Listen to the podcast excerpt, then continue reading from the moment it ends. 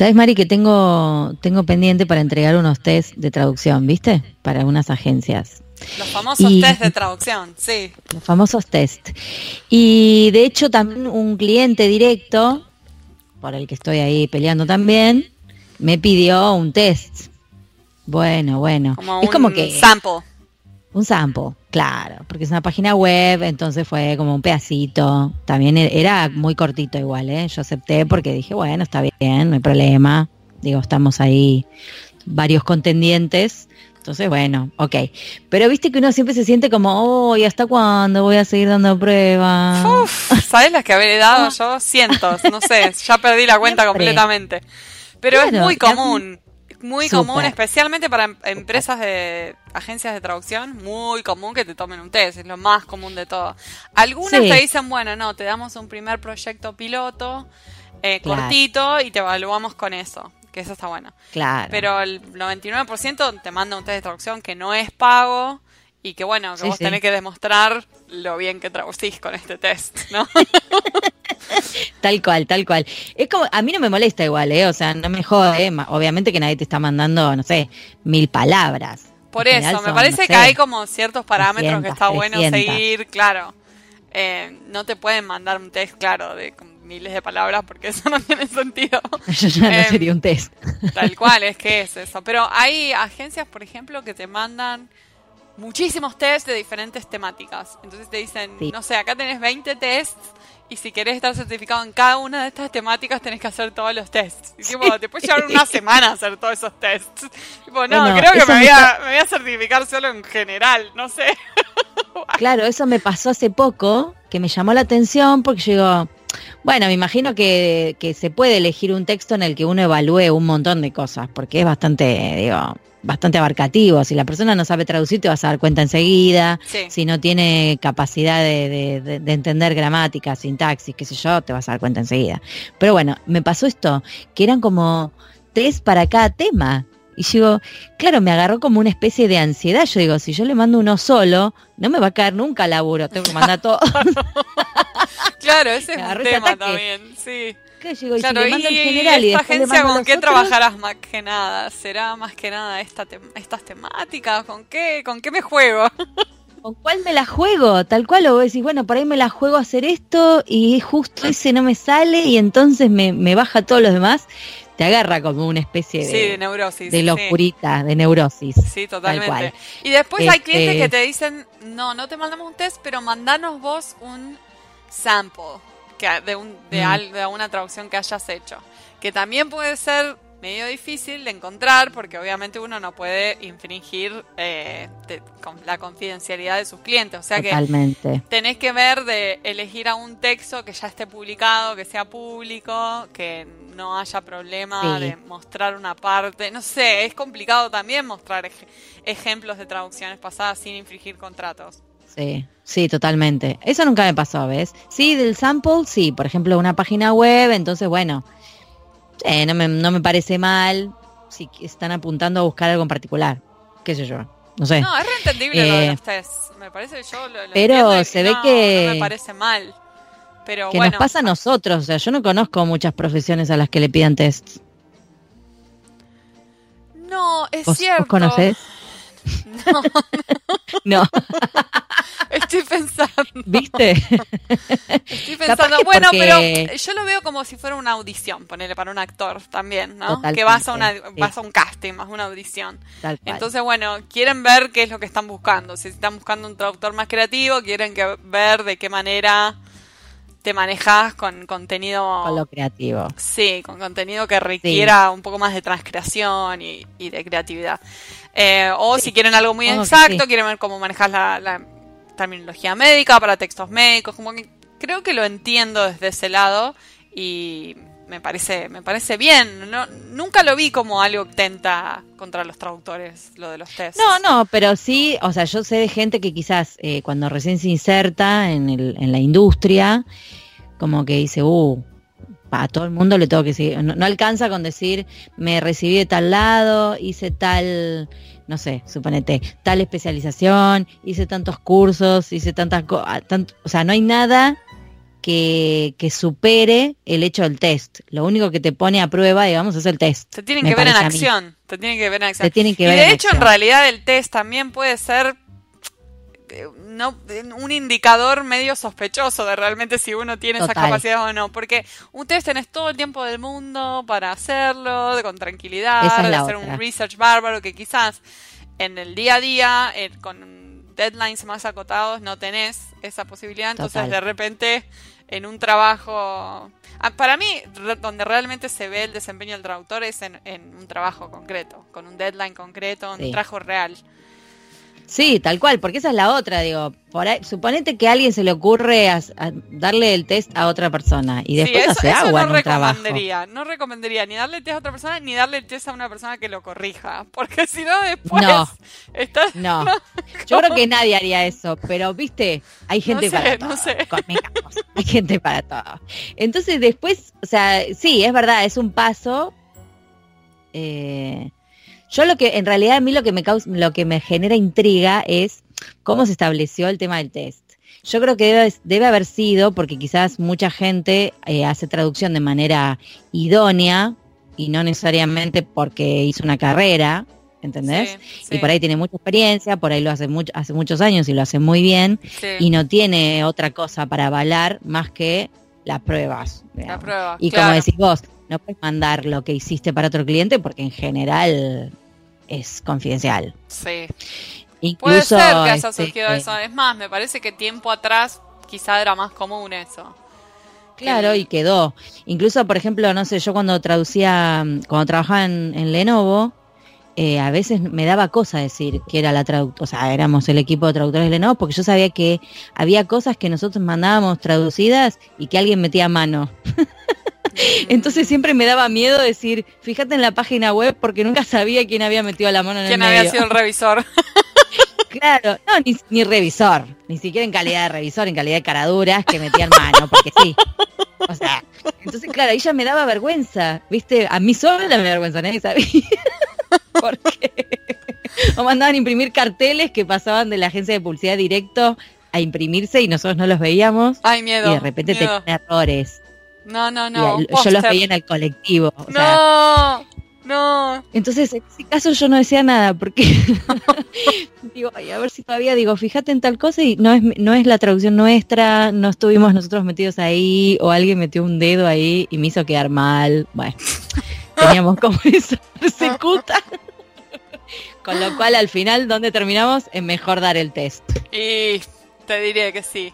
Te diría que sí. Te diría que hay que dar el test. que el test y basta. y queremos decirle a todos los traductores más nuevos que no, las agencias no los usan para después vendérselo a un cliente, porque los tests son muy cortitos, no tiene nada, o sea, no es que no. es que te van a usar para que trabajes gratis. No, no tendría eso sentido, sería algo muy ridículo hacer eso. No sé, sería bastante ridículo, bastante engorroso además, o sea, mandarle pedacitos de texto a un montón de traductores para después terminar haciendo un no. Es como. No, además les quedaría cualquier enchastre. Sí, tal cual. enchastre es una linda palabra. Bueno, pasamos a la entrevista de hoy. Uh, pasemos, por favor. sí. hoy, este, hoy triangulamos con Perú, con Lima. Así es. Bueno, con ustedes, Angie. Adelante.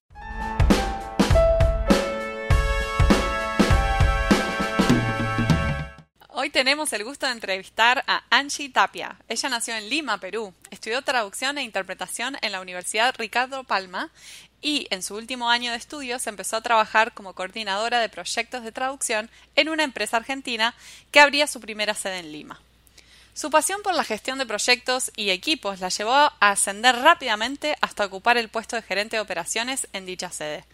En 2015, Anchi empezó a dictar cursos de gestión profesional y software especializado en la carrera de traducción e interpretación profesional de la Universidad Peruana de Ciencias Aplicadas. Ha dictado talleres y capacitaciones sobre gestión de proyectos de traducción y actualmente se desempeña como jefa de los servicios de idioma de los Juegos Panamericanos Lima 2019. Anchi, bienvenida en Pantuflas. Muchas gracias.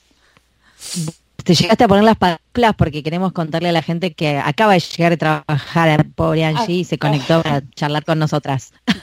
¿Llegaste a ponerte las pantuflas o todavía no? Y las dejé a un costadito. Estoy sobre la cama y una posición zen. Muy bien. Excelente. Entonces podemos dar paso a la entrevista. Estás habilitada.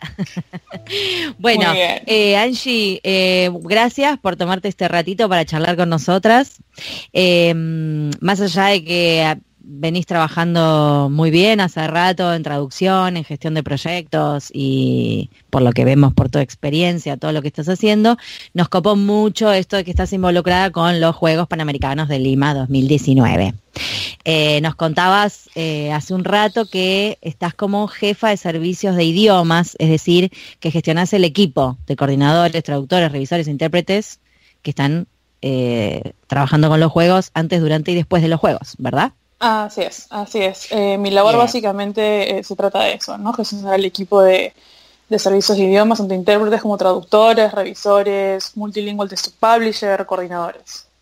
Bien, genial. ¿Y mm, cómo, cómo llegaste hasta, a este trabajo? Además de contarnos después de qué se trata exactamente, cuánta gente trabaja en esto, qué idiomas están manejando, etcétera. Claro, bueno, se me presentó esta oportunidad, ¿no? Postulé y la verdad es que fue un poco tirarme a la piscina. Mi experiencia siempre ha sido en la gestión de proyectos de traducción dentro, bueno, como ustedes mencionaron, eh, de una empresa que solía recibir eh, proyectos de, de, todo tipo, pero nunca me había tocado un proyecto deportes, por decirte. Claro. Y dije, bueno, lo voy a intentar. Si bien mi, mi, experiencia también tiene que ver con manejo de equipos, eh, no me sentía tan ajena, así que empezamos con eso, ¿no? Vamos a, eh, lo, primero que dije, bueno, es definir qué es lo que necesita Lima 2019 en cuanto a servicios de idiomas. ¿Qué se está haciendo ahora? ¿Qué es lo que va a necesitar antes de los juegos, durante los juegos y después?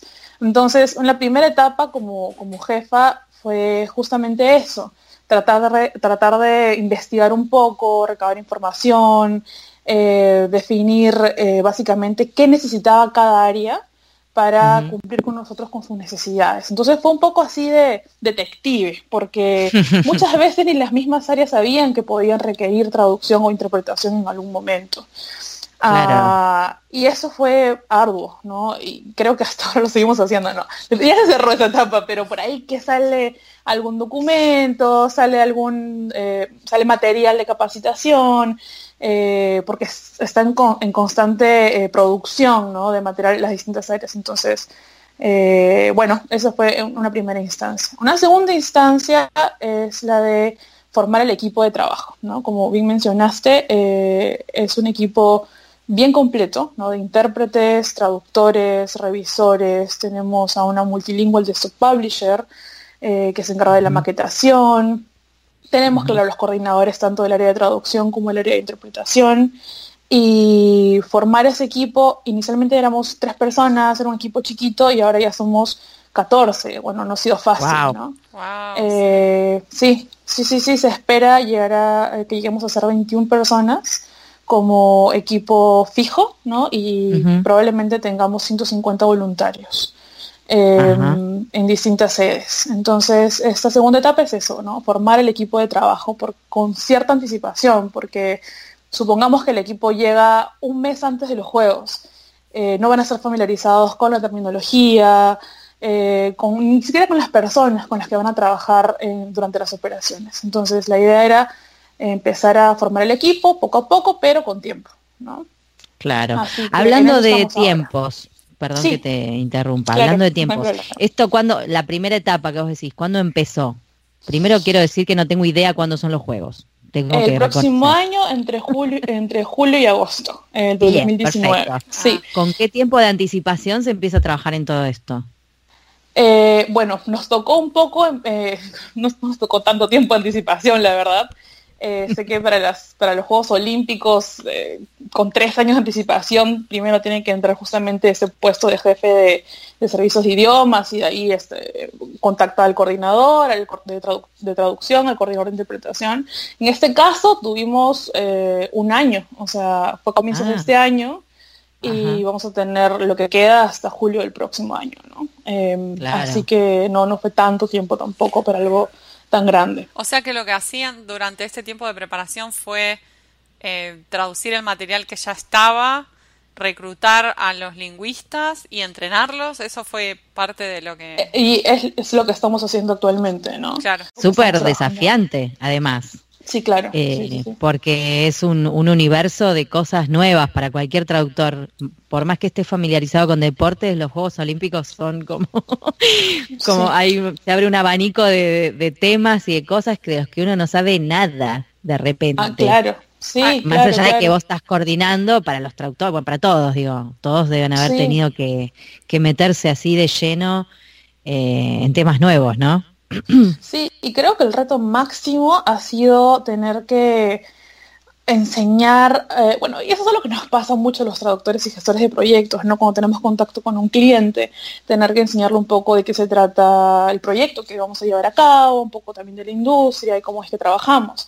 Bueno, y esto nos, nos pasa, nos ha pasado y nos pasa constantemente, todos los días, todo el tiempo, ¿no? Alguien, una persona nueva que recién se incorpora al equipo de Lima 2019 de cualquier área, ¿no? Y dice, tengo un documento para traducir. Y decimos, bueno, ya, perfecto, eh, vamos, vamos a analizarlo, ¿no? ¿De qué se trata? Eh, lo tengo en PDF. Ah, ya, mira, te explico, ¿no? Si tienes el documento editable, se le empieza a explicar. Si tienes el documento editable, lo podemos trabajar porque tenemos otras herramientas, eso te va a ayudar, te va a ahorrar eh, tiempo y además tenemos una DTP, entonces el entregable que te vamos a dar es exactamente igual como tienes en el, en el, en el idioma origen, pero en idioma meta, ¿no? En inglés en este caso, supongamos. Claro. Y así, uno por uno, documento tras documento, por más que hay comunicados, ¿no? Por más que Siempre, siempre cae el desubicado con el documento escaneado, que no se lee nada. Sí, claro. Sí, sí, por ahí, por ahí ha caído vos podés hacer magia. Por ahí ha caído. Eh, pero de todas maneras tenemos un equipo muy bonito. Este, nuestra, nuestra multilingual desktop publisher hace magia con esos documentos escaneados, así que eh, que le sirve de hecho al usuario, ¿no? En el idioma origen le decimos por si acaso, acá te damos el, la extracción por si te sirve. Y todos, ay, sí, me sirve. Parece que ni lo entendían ellos mismos en, el, idioma, en el idioma original. Así que es un poco decirles a, bueno, nuestro cliente interno, que son ellos finalmente, eh, nos necesitas, úsanos, ¿no? úsanos, llámanos, te podemos ayudar. Lo que haces en tres semanas con nosotros lo haces en una semana y media. Eh, porque puedes ahorrarte en esto, en el otro, y los tiempos podrían ser así, podrían, ser así, o sea, entonces eh, ese es el desafío, ¿no? Tratar de explicar las necesidades, o por ejemplo, ¿no?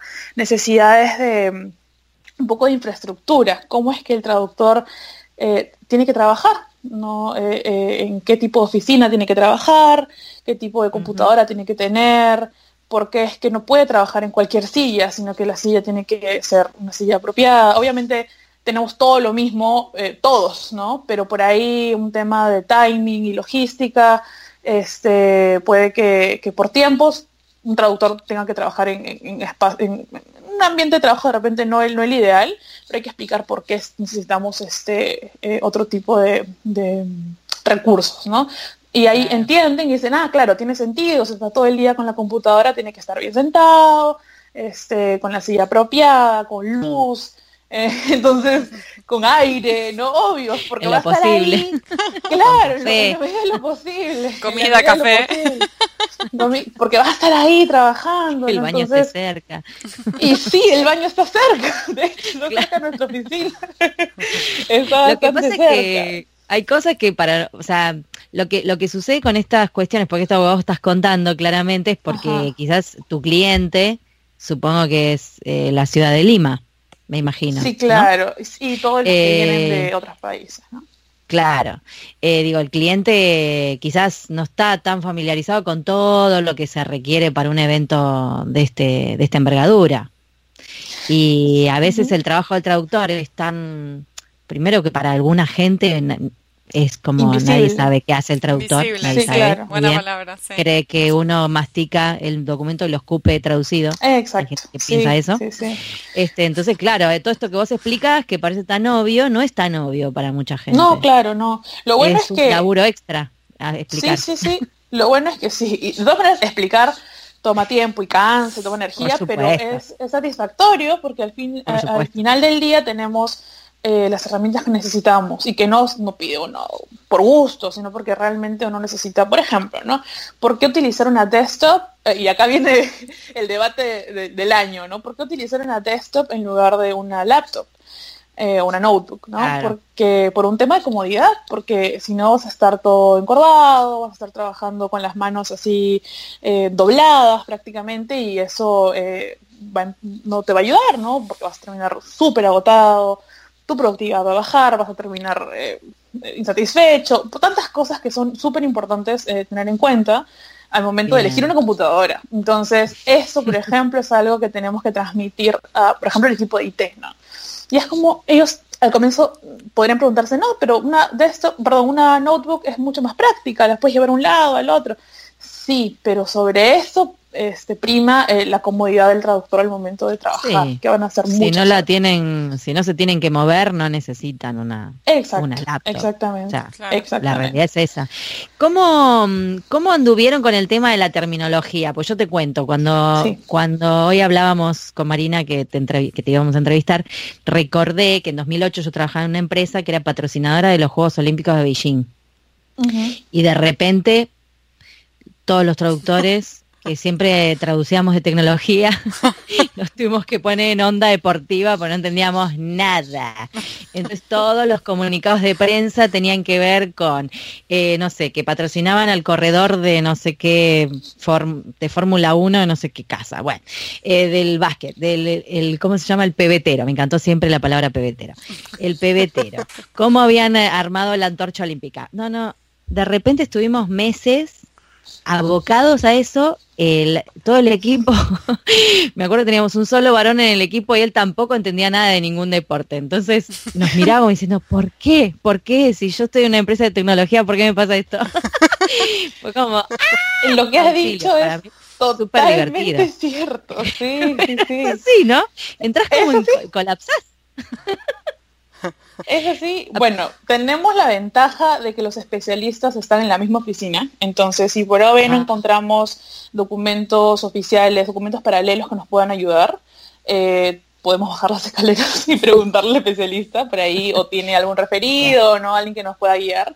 Tenemos esa ventaja. No siempre pasa, eh, pero sí, los chicos se, pasan a veces horas buscando algún, algún término. Y es curioso lo que mencionas, porque recuerdo una de las traductoras que llegaba, ¿no? Y decía, cuando llegó al equipo, decía, yo no sé nada de deportes, honestamente no hago deporte, mm, no, lo aprecio, pero no, no me veo haciendo deportes, no, voy a hacer lo mejor que puedo, ¿no? Y ahora es experta, o sea, y se ríe de ella misma y dice, ¿quién diría que yo quiero ser la izquierda en cuanto a deportes? Ahora ella es la persona que tienes que consultar. ¿No? Ya sabes, ah, tienes, tienes de deportes, ve, ve con esta persona. O sea que un requisito, un requisito para entrar al equipo no era específicamente ser experto en deportes, o sea, nada. No, claro que, claro que no. esperaban eso de los traductores, o sea, se fueron capacitando a medida. Okay sí ayuda mucho, porque por ahí, si es que ya tienes experiencia en alguno, definitivamente puedes eh, brindar ayuda a tus compañeros, por ejemplo, si es que tienes algún tipo de experiencia en, no sé, karate, como en mi caso yo, yo he crecido en una familia de karatecas, entonces por ahí que, sí, por ahí que me sentía familiarizada con eso y puede ayudar, o por lo menos sé a quién consultar. Claro. Y también este, algunos chicos sí, pero la mayoría no. Entonces, eh, no, no, digamos, no es un requisito.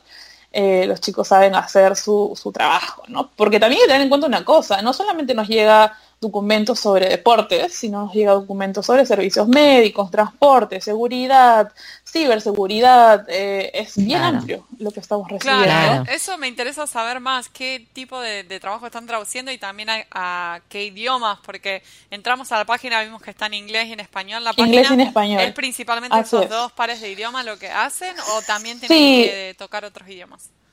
Sí, es nuestra responsabilidad por el acuerdo que tenemos con Panam Sports y PC, que son los organizadores de los Juegos Panamericanos y Parapanamericanos, eh, que todos, todos los documentos oficiales y comunicaciones estén en inglés y en español.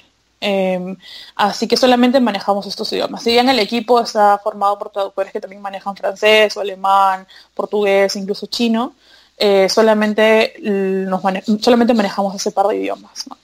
Eh, y sí, manejamos todo tipo de texto, o sea, dependiendo del área que nos, que nos envíe el, requerimiento. Puede ser desde el área de deportes, que es un área bien grande, porque básicamente ellos se encargan de gestionar los juegos, eh, eh, o las competencias, mejor dicho. también hay un área muy grande de, por ejemplo, seguridad, ¿no? transporte, acreditaciones, protocolo, bueno, ¿qué te puedo decir? ¿no? Eh, gestión alojamiento, debe ser todo alojamiento, exacto, hasta catering y también, por ejemplo, en catering, no tanto tanta terminología, sobre todo a, los intérpretes les ha tocado mucho mucho eh, muchos casos en, cuanto a catering que han tenido algunas reuniones ¿no? y, se han encontrado ahí con, con términos muy interesantes. Así que es de todo un poco, ¿no? Y de pronto que, nos, que salimos de, ser muy técnicos y tenemos que, poder transcrear contenido porque nos llega eh, publicidad o nos llega, eh, nos llega contenido de marketing y, tenemos que poder transmitir ese mismo mensaje para, por ejemplo, para redes, ¿no?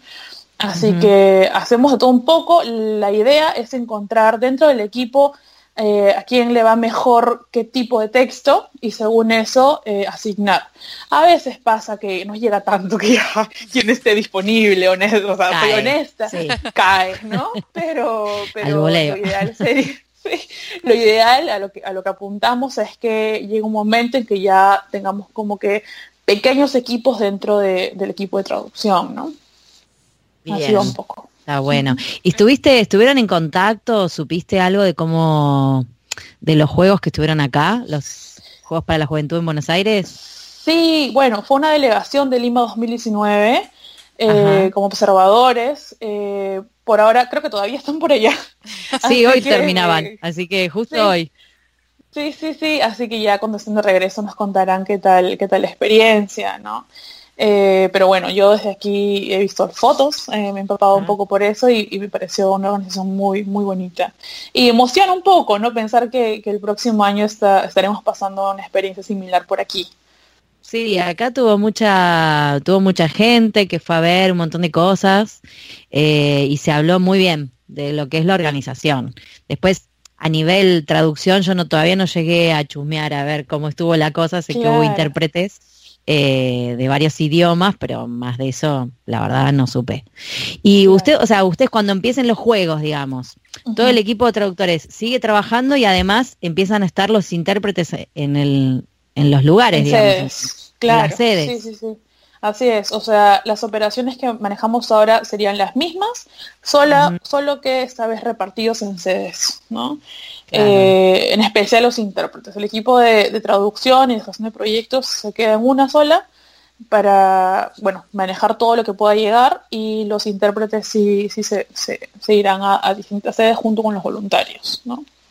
Los voluntarios serían como eh, para que, por ejemplo, para ayudar a la gente a guiarse por dónde ir. ¿Qué, qué sería el trabajo del eh, voluntario? Hay, bueno, hay voluntarios para todas las áreas, ¿no? Y por ejemplo, eso que tú mencionas, sí, seguro que, habrá, pero específicamente para servicios de idiomas, eh, me parece que todavía estamos afinando algunos detalles, pero su tarea principal va a ser en la zona mixta, que es donde, ah, no sé si habrán visto esa zona de entrevistas cuando pasan los atletas y están los periodistas, por ahí que algunas veces eh, requieren servicios de interpretación o bueno, de comunicación, ¿no? Entonces, ahí podría ser su principal eh, apoyo en el caso de los voluntarios. O sea, serían voluntarios intérpretes, entonces así también. Es, así es, así es, efectivamente.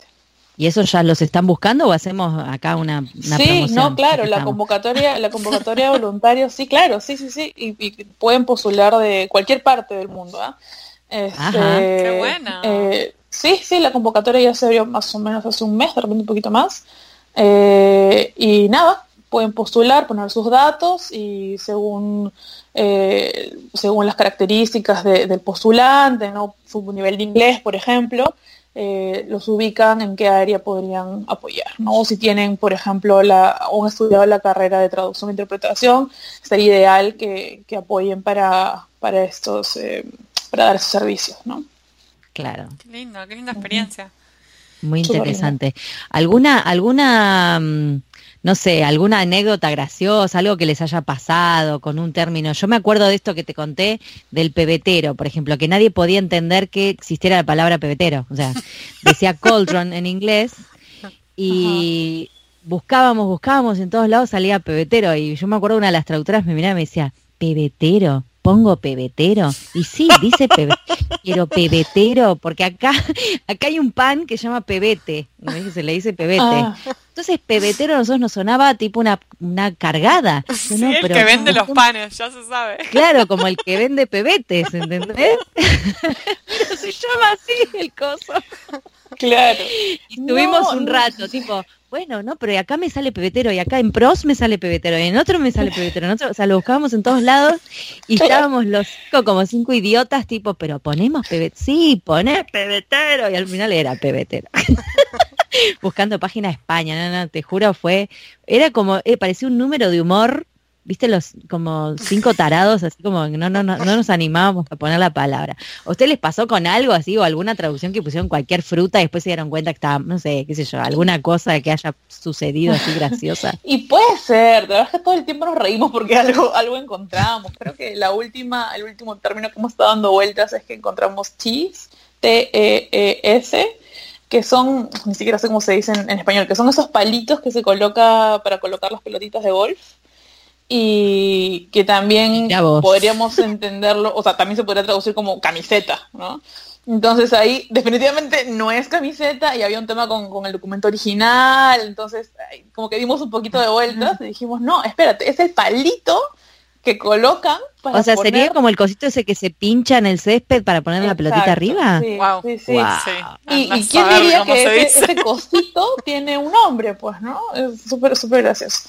Y así, cosas así, ahorita no, no recuerdo otra, pero, pero suele pasar que, que, encontramos así términos o, nombres de, de asociaciones y, y, vamos familiarizándonos con eso, ¿no? Y, y siempre hay una oportunidad para para reírnos un poco de nosotros para reírse un poco. Sí, qué buena eso, qué divertido. Angie, ¿y cuál crees que ha sido el mayor desafío de traducir para los Juegos Panamericanos de Lima? ¿La terminología o los tiempos, la variedad de contenidos? ¿Qué consideras que ha sido el mayor desafío? Y los tres, sí, ¿no? la terminología, los tiempos, la variedad, esto que les mencionaba de tener que un poco evangelizar al mundo, a nuestros colegas, en cuanto al mundo de la traducción, ¿no? Decir, bueno, te voy a presentar el mundo de la traducción, consiste en esto, en el otro, tenemos una IT peer. Eh, e, eso básicamente, ¿no? Es una tarea que, agota un poco, pero es rica, porque sabemos que, nuestra labor, si bien es un proyecto que termina, termina en el próximo año, en septiembre del próximo año, eh, estamos dejando un legado para, para nuestro país. ¿no? Una, una, de las cosas más eh, interesantes que, que, nos pasó fue que, por ejemplo, requeríamos una CATUL, que es súper básica para, para un equipo de, de idiomas. Y nunca se había solicitado, el Estado peruano nunca había eh, hecho la compra de una CATUL para ningún equipo de traducción y ningún proyecto. ¿no? Entonces no había un antecedente de, de adquisición. Entonces, eso obviamente fue duro porque se tiene que explicar por cuál, cuál es la necesidad. Y, eh, claro, y si bien, bueno, imagínense, todavía es duro a veces explicar a, traductores profesionales que una catul es, necesaria, imaginen explicarla, explicarlo a personas que no tienen nada que ver con, la industria. Sí, es eh, así que eso una tarea titánica. Totalmente. vos tuviste que enfrentar eso también, ¿no? Que, no que se pensaban que no querían trabajar, que entonces que lo hacía, el software directamente. Sí, sí, que lo hacía el software directamente. Eh, es más, cuando me fui de la empresa, un par de años, un par de meses antes, el que era mi gerente me dijo, bueno, en todo caso enseñale a las chicas, que a las chicas de marketing, enseñale la herramienta a las chicas para que te den una mano. ¿What? ¿Qué? Y yo pensaba, si me querés reemplazar, reemplázame y listo. Y anda y pagale a otro traductor. Pero no me digas esta pavada de que yo le enseñe la, herramienta. Pero comprar la herramienta fueron meses, meses y meses y meses de insistir porque la gente cree que vos querés meterlo ahí que lo haga la, computadora. Una pavada absoluta. Claro, porque este, fue llevarle la herramienta trucha, ¿no? Mostrarse la trucha, yo tenía una copia trucha, la verdad, quien no la ha tenido, yo tenía una copia trucha, el gerente espantado porque estaba poniendo un software trucha en la computadora. Claro. Y yo quise hacer eso el primer día. Te lo hice porque si no, no había manera de que entendiera. Qué gracioso. Así que te entiendo un montón, Angie. Encima con un Sí. Sí, sí, y después explicar que la herramienta, como bien dijiste tú, no va a traducir por ti. Entonces, ¿qué utilidad tiene esta herramienta? ¿no? Bueno, sí, fue, fue titánico eso, eh, pero finalmente se logró. Así que eso es enorme para nosotros como comunidad traductora, ¿no? que el Estado reconozca que es necesaria, es necesario utilizar una herramienta como esta. ¿no? Así que eso para mí ya es un, es un legado, ¿no? Em, así que bueno, poquito a poquito, ¿no? Y formar un equipo así como el que tenemos ahora, a, este nivel, con control de calidad, con... Ah, otra, otra más, ¿no? Porque también nuestro, nuestro DTPR, la figura del DTPR, em, eh, necesita herramientas, ¿no? Para comenzar, ¿qué hace un DTPR en una oficina de gestión de proyectos, de, perdón, de oficina de servicios de idiomas? Entonces también explicar por qué es necesario que nosotros veamos la última versión del documento en idioma meta, ¿no? que es básico, es súper clave. Entonces tiene que pasar por nosotros y también adquirir eh, software para diagramación. Entonces era como que este, este, equipo qué raro, ¿no? Este equipo qué raro. Sí, sí, son gente rara. Claramente los ven como bichos raros. Tal cual, no, sí, y, nuestra oficina probablemente sea la más rara, con cosas pegadas en la pared, palabras pegadas en las paredes, y cronogramas, y la mascota de nuestro equipo, porque tenemos una mascota, que nadie ah, más la tiene, ¿no? tenemos una mascota. Queremos foto de eso. Queremos ah, foto de la mascota, se las voy a, se las voy a enviar. y de las paredes con palabras. tiene, tiene, que ser la estrella nuestra, nuestra mascota. Me encanta. Angie. Nos encanta todo lo, que están haciendo. Y queríamos hacerte una pregunta para cerrar, la última pregunta que solemos hacer a nuestros invitados, que es una pregunta un, poco filosófica, pero no hay respuestas incorrectas. ¿Qué es para qué es para vos ser un traductor exitoso? Sí, es una pregunta difícil y creo que, que y bueno, depende de lo que cada uno considera como exitoso. Em, para mí, ser exitoso es ser feliz. Si uno encuentra aquello que le hace feliz, pues ya está, lo lograste. Eh, yo, yo les cuento un poco cómo, cómo fue mi experiencia cuando toqué por primera vez el, el, rubro de la gestión de proyectos. Cuando yo estudié traducción, no entendía por qué estaba estudiando traducción renegaba un poco de por qué estaba haciendo traducción. Y decía, no sé si voy a ser traductora, voy a ser intérprete, qué voy a hacer con mi vida, eh, no, sé qué va a pasar conmigo, no sé si voy a encontrar trabajo. Y en mi último año, cuando encuentro esta oportunidad para trabajar como gestora de proyectos de traducción, ahí dije, ya entendí por qué estudié traducción, porque estos cinco años me llevaron a este momento y adoro mi carrera, si bien no ejerzo como traductora, sino como gestora o como líder de equipos. Eh, me encanta haber pasado por esos cinco años a pesar de que a ver, tenía compañeros que respiraban la traducción, comían libros, eran, participaban en concursos y yo estaba ahí como, ay, quiero acabar ya, quiero trabajar, ¿no?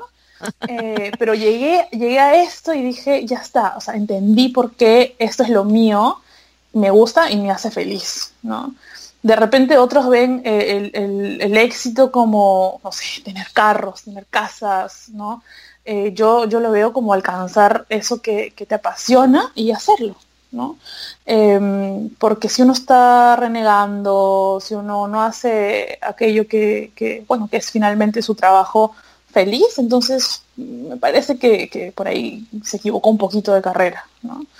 Eh, entonces, yo creo que es eso, ser exitoso o que hace un traductor exitoso es que cuando haga sus labores los hace feliz, los hace contento, ya sea como traductor o como gestor de proyectos o como intérprete o como por ejemplo traductor audiovisual. Tengo una colega que de hecho fue entrevistada por, por ustedes, que, es la que nos dio tu nombre. Sí, Así es, así es que ella eh, encontró esto del, del doblaje y si bien es traductora ya le he dicho, ah, tú sabes, tú eres actriz de doblaje, o sea, es, maravillosa, es maravillosa, su voz es maravillosa y, se nota que, que, ama lo que hace y en ese momento es, brilla, o sea, es súper exitosa. Yo creo que, que eso hace a un profesional, y ni siquiera hablando de la traducción en sí, eso hace a un profesional exitoso, ¿no? que la apasione lo que, lo que hace. Ya ni siquiera hablemos de tarifas, ni siquiera hablemos de palabras, sino que, realmente nos llene lo que, lo que estamos haciendo.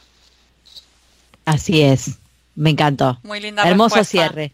Hermoso cierre de nota. Muchísimas gracias, Anchi, por estar charlando con nosotras aquí en Pantuflas. Fue un placer entrevistarte después de trabajar. Eh, esperamos las fotos de la mascota, de las paredes con palabras. Ahora mismo, no, sí, de todas ya mismo. Y bueno, nada, agradecemos tu tiempo, eh, la charla que hemos tenido y muchos éxitos para todo ese equipo de, traductores ahí con los juegos al hombro. muchas gracias, muchas gracias. Voy a encender un pebetero por ustedes. muchas gracias.